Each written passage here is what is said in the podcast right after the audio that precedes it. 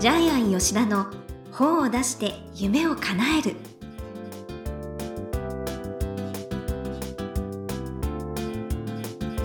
こんにちは倉島真帆です。ジャイアン吉田の本を出して夢を叶える。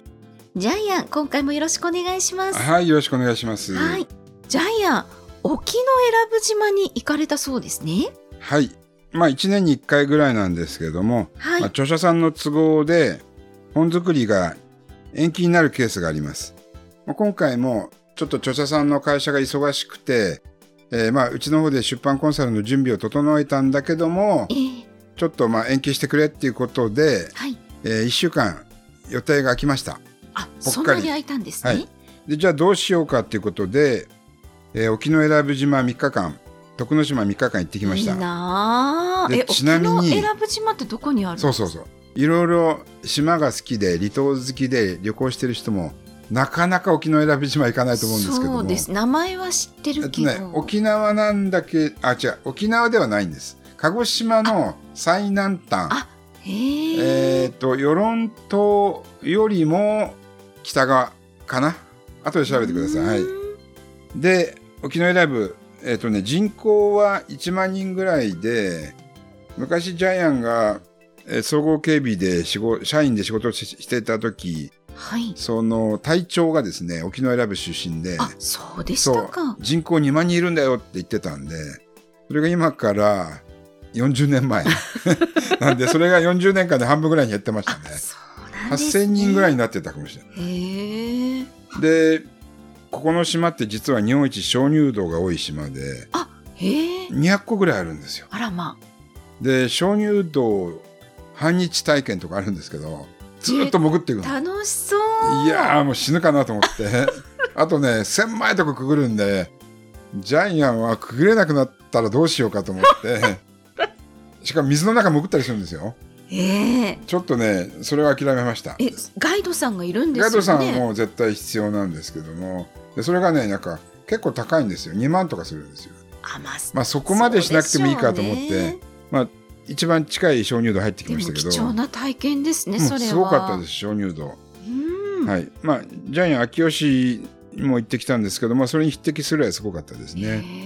でちなみに沖永良部の名物なんですかって結構ね沖永良部で一番高級な一番高いですね。一日一組しか飛べないホテルってあるんですけども、そんなところが、はい、そこのおかみさんに聞いたら名物はキクラゲですって帰ってきてへえ。生キクラゲが名産でで美味しいんですか？えっとね本当に耳たぶの味がしました。え？弾力も耳たぶ。大きさも耳たぶ。ちょっと味って怖い。生で食べたことないから生キクラゲ本当に耳の柔らかさではい。大きさも耳たぶぐらいでじゃあ美味しいかどうかわからない。あ,、まあ、あんまり味しないですよね。確かにキクラゲ味がしないキクラゲ出てきてええ。美味しいかどうかも初めて食べてからわからないですね。まあでも本当それも貴重な体験で。うんで日本一大きいガジュマルの木っていうのが小学校にありましたね。でで小学校に子供が遊んでたんでまあジャイアンのうちにも超巨大なガジュマルの木があるんではい。ガジュマルにはあのお化けが宿るんだけどこっちのお化け沖永良部のお化けなんていうのって言ったらですね奄美大島は剣ムって言うんですけどもですねちょっとね金金ムムみたいななんかもうちょっとわちょっとジャイアンはうろ覚えなんですけども、まあ精霊はいるみたいです。お化けみたいな精霊はいるみたいです。ですごい横に広がってるんですよね。日本一大きいガジュマルっていうことで見てきましたけど、まあ、はい。見、たい。あとですね西郷隆盛が流されて入ってた牢屋がありましたね牢屋。沖永良部沖永良部なんです。かでもう吹きさらしの牢屋ですね。よくあんなところに何年も入ってましたよねただ村の人たちからはとっても大事にされたそうですね。うーうん。いうことでまあ普段他の人がい行かない場所に行ったんでみんなローマとかイタリア行ったことはイタリアとかフランスとか行ったことあるって言うけどなかなか日本人でも沖永良部行ったこと ある人いないんえでそれ個人旅行ツアーじゃないですいや飛行機で飛ぶだけです。すぐです。もう40分ぐらいで。夜中40分ぐらいで。本当いろんなとこ行かれてますよね。なかなか沖縄の人も沖永良部まで行かないよね、まあ貴重な体験だと思います。海はすごい綺麗です、はい、じゃあちょっと私も調べて。沖縄部行ってみます？行ってみたいキクラゲ食べてくれる？きくらげ。思います。はい。ということで、ジャイアン吉田の本を出して夢を叶える。今回もよろしくお願いします。はい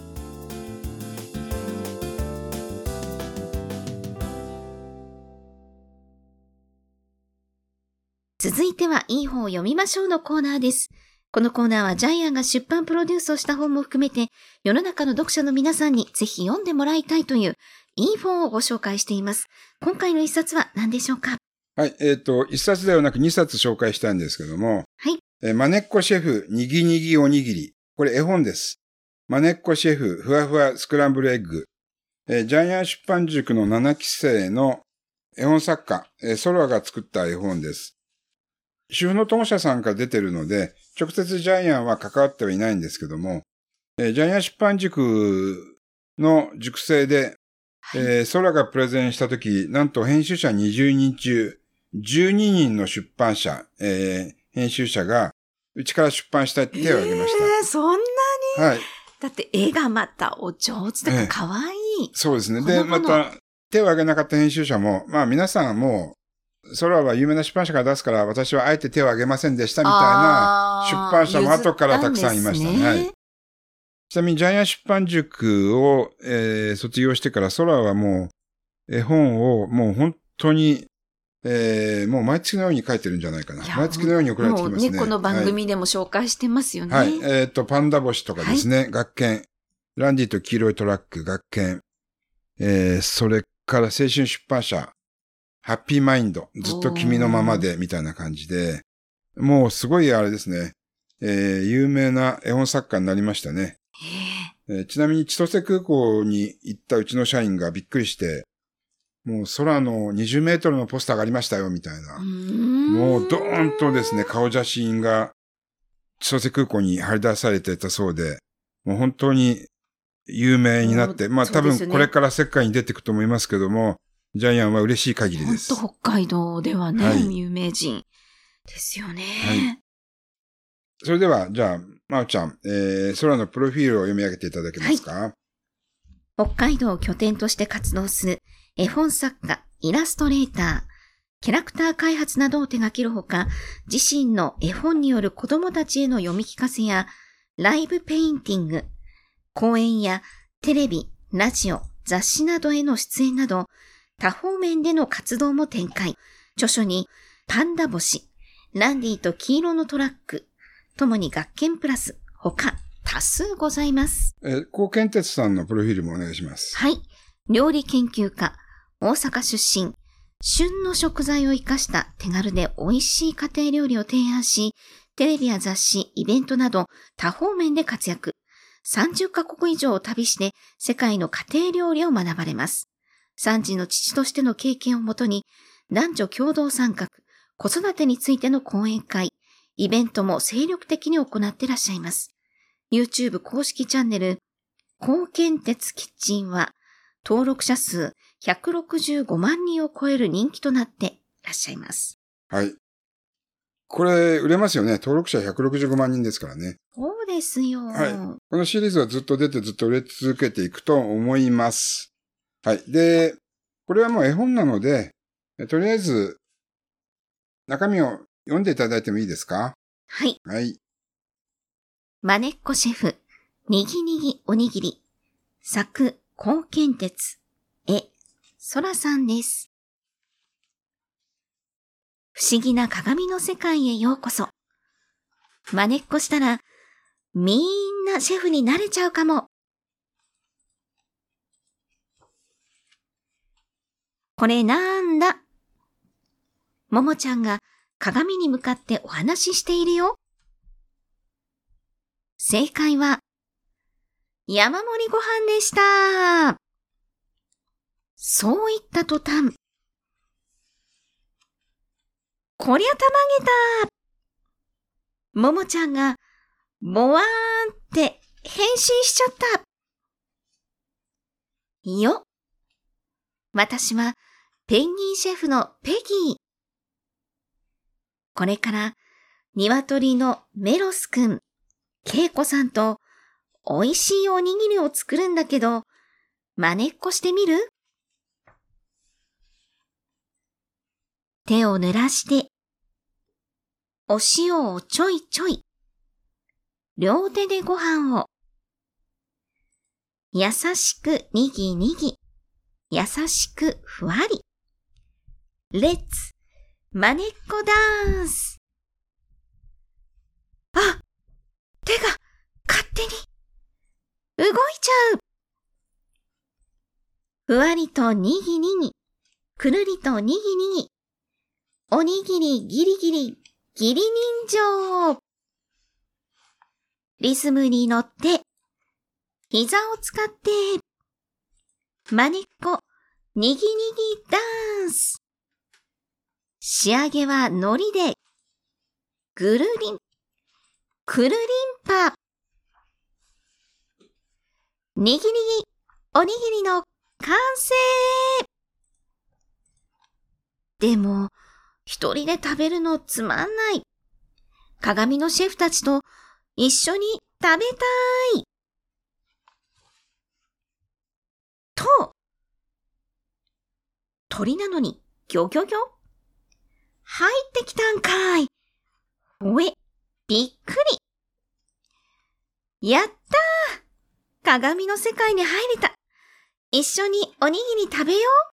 これは鏡の世界の白熊、ペンギン、カピッパラ、鶏のセリフですね。はい。お願いします。はい。あのね、ももちゃん。僕たち、ちょっと食べにくい。ピカリーン。いいことひらめいた。海苔にご飯を乗せて、酒フレークを乗せて、下からパタン。上からもパタン。両端もパタン、パタン。ラップで包んでなじませる。仕上げは半分にカット。はい。で、ちょっとここから先送りします。で、ミニおにぎらずの完成になって、で、ちょっとページを飛ばしますね。はい。そして、はい。せーの、ね、さん、はい。いただきまーす。おにぎりとかけまして、友情と解く。その心は？優しさが大事。白熊くん。ご飯と酒がよく合うカピー。カピパラくん。食べやすい。美味しい。鶏くん。ご飯がふっくら。もっちり。まあまあ、うまくできたんじゃない？ご飯がふっくら、もっちり。はい。ももちゃん。まあまあ、うまくできたんじゃない？ペンギンくん。ということで、まだ続くんですけども、えー、こういう形で、えー、ももちゃんがおにぎりを作って動物たちといただくっていう、まあ、ストーリー的には非常に単純なんですけども、はい、多分これ、絵本の世界では年齢をグレードって言うんですけども、多分これグレードって5歳児くらいじゃないかなというふうに、そうですね。ジャイアンは思っています。お手伝いしてくれる。そうですね。はい。はい。で、まあ、ジャイアンから言わせると、あの、異世界に飛び込むときって必ず必然性が必要だし、出てくるときも必然性が必要なんですけども、まあ、それは置いときます。はい。この本のやっぱり、えー、面白さっていうのは、えー、子供がおにぎらずを作って動物たちと一緒に食べるっていう。まあ、ここがメインなのでね、はい。はい、これはこれで、あの、世界観が広がってですね、面白いと思うし、この本の中身に対して、子供たちは素直に作品世界に遊んで、最後は多分お母さんと一緒にですね、おにぎりを作って、幸せな気分になると思います。で、このパターンって実は古くからあって、今、日本だけで2000万部売れてる、グリとグラっていうのも最後そうですよね。ああ。あの2匹のネズミが、グリグラ、散歩に出かけたで、大きな卵を唐突に見つけて、勝手に持ち帰って、勝手に料理してカステラを食べるっていう、これも高等向けの話なんですけども、でもこれ2000万部売れてるんで。いやそうなんですよね。ね私も大好きですよ。まあ、ジャイアンから言わせると突っ込みどころ満載なんですけども。まあ、でもこれはこれで素直に子供たちは受け入れて、えー、遊んでる。だから、子供たちの視点に立つと、みんなで一緒に作って、それを食べるっていうのは、ものすごく、まあ、食育の一つでもあるんですけど、とっても大事なことだし、嬉しいことなんですよね。あそれを表現をきれいに表してます。で、このですね、はい空の絵がまた素晴らしいですね。ちゃんと、このストーリー世界に合った絵を描いてますよね。あ。。はいい。この合わせるっていう手法がですね、本当に、まあ、プロだなというふうに思いますね。で、ちなみに今、日本の絵本作家の中で一番売れてる方の一人として、原豊さんの解決ゾロリがあるんですけども、え、これまた多分、ポプラ社で2000万部以上売れてると思いますけども、原豊さんは、まあ、ジャイアンは昔、えー自分の先生の寺村照夫先生のところで会ったことがあるんですけども、へええーその時にはまだ全く無名の方でした。はい。で、寺村照夫先生のお弟子さんで、渡辺めぐみさんという方が描いた弱虫お化けのイラストを描いてました。で、おば、弱虫お化けが NHK の目に留まって、多分18時ぐらいですかね、お化けのホーリーっていう名前でアニメ化されたんですね。へえそこから原豊さんはブレイクしていくんですけども、はい。はい。えー私は空も同じようにたくさんの作家のイラスト、挿絵を描いていくことで、いつか必ず自分の一番輝けるポジションを見つけるんじゃないかなというふうに思って。いや、もう今もね、十分。今も十分ですご活躍な。ただこういう作風は初めて見たのえで、ええーまあ、可愛いし、ちょっとね、ユーモラスだし、ちょっとね、愛情も感じられるし、だからだんだん使い分けながら自分自身のオリジナルな世界観を作っていけるんじゃないかなと思います。えそれからマネっこシリーズはいいですね。このシリーズ化っていうのあそはうですね。ベストセラーになるためのやっぱり最大の秘訣なので、もう、ただもうこの時点で著者の高健哲さんより空の方が目立ってますよね。だってイラストの方が強烈ですから。はい。はい。えーですから、シリーズ化っていうのは本当に強いと思いますね。はい。ね、料理の種類もたくさんあるから、どんどん。どんどん売れていくんだと思います。はい。ね、本当私も。はい。だから、これからまたちょっと空のマネっこシリーズをどんどん読んでいきたいなと思ってます。私もそらさんの絵がね、大好きです。温かくて優しくて。はい。では、このコーナーで最後に聞いている眼目は何でしょうか？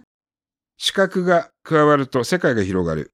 ええ絵本と小説っていうのは実は似てるようで、全く正反対の位置にあるんじゃないかなっていうふうにジャイアンは思っています。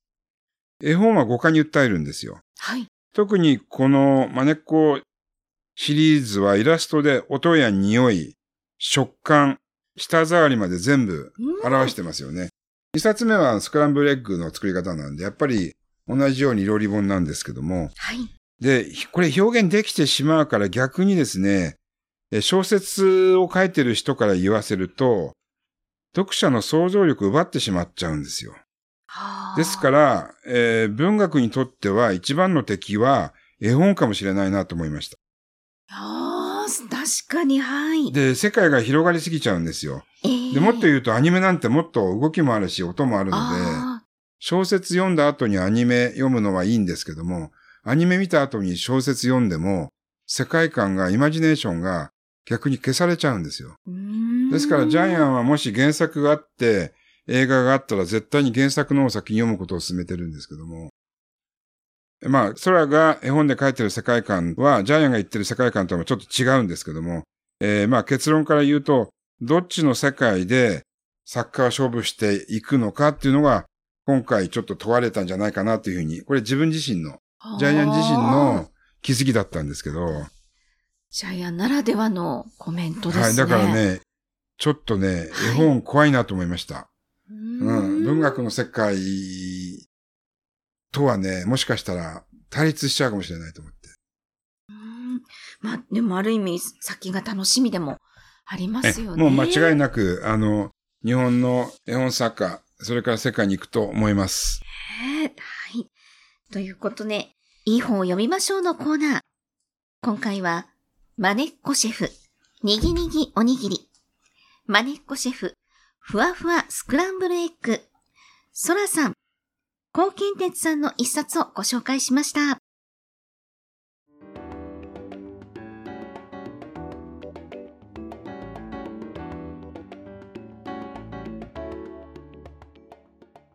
続いては本を出したい人の教科書のコーナーです。このコーナーは本を出すプロセスで出てくる問題を毎回1テーマに絞ってジャイアンに伝えていただきます。さあ、今回のテーマは何ですか？子供博士本は売れる。子供が大人の真似をすると本は売れるんですよね。例えば今、村山きらりちゃん、英語でブレイクしてますよね。あと世界遺産博士のトーマくん。あともっと言うと、チコちゃんに怒られる。チコちゃん多分5歳児設定だと思いま。すねまさにこのにぎりおにぎりのももちゃんと同じ立ち位置なので、はい。で、主人公は5歳児に設定すると、結構本絵本としてはうまくいくかもしれないですね。しかも大人も楽しめる。えージャイアン好きなミスター・ビーンはあれ5歳児だそうです。あ、そうでした監督は5歳児の変な癖とか変な顔とか、あれをあのイメージしたっていうふうに言ってますんで。確かに面白くなりますよね、うんそうなると。だから5歳児以下だと今度は幼稚ドバとかになってくるんで、へー5歳児が、まあ小学校上がる前の5歳児が、えー変な感性とか変な行動するんで、もしかしたまらあ、、あのまあの動画としてはそうそう、動画や絵本としては狙い目かもしれないですね。書きやすいっていうのもありますね。その視点でね作ってみるっていうのもいいですよね。うん、そうですね。それで5歳児がもしかしたらキーワードになるかもしれないです。はいへえまあまたまたヒントをねいただきました。ということで本を出したい人の教科書のコーナー今回は子供博士本は売れるということでお話いただきました。どうもありがとうございました。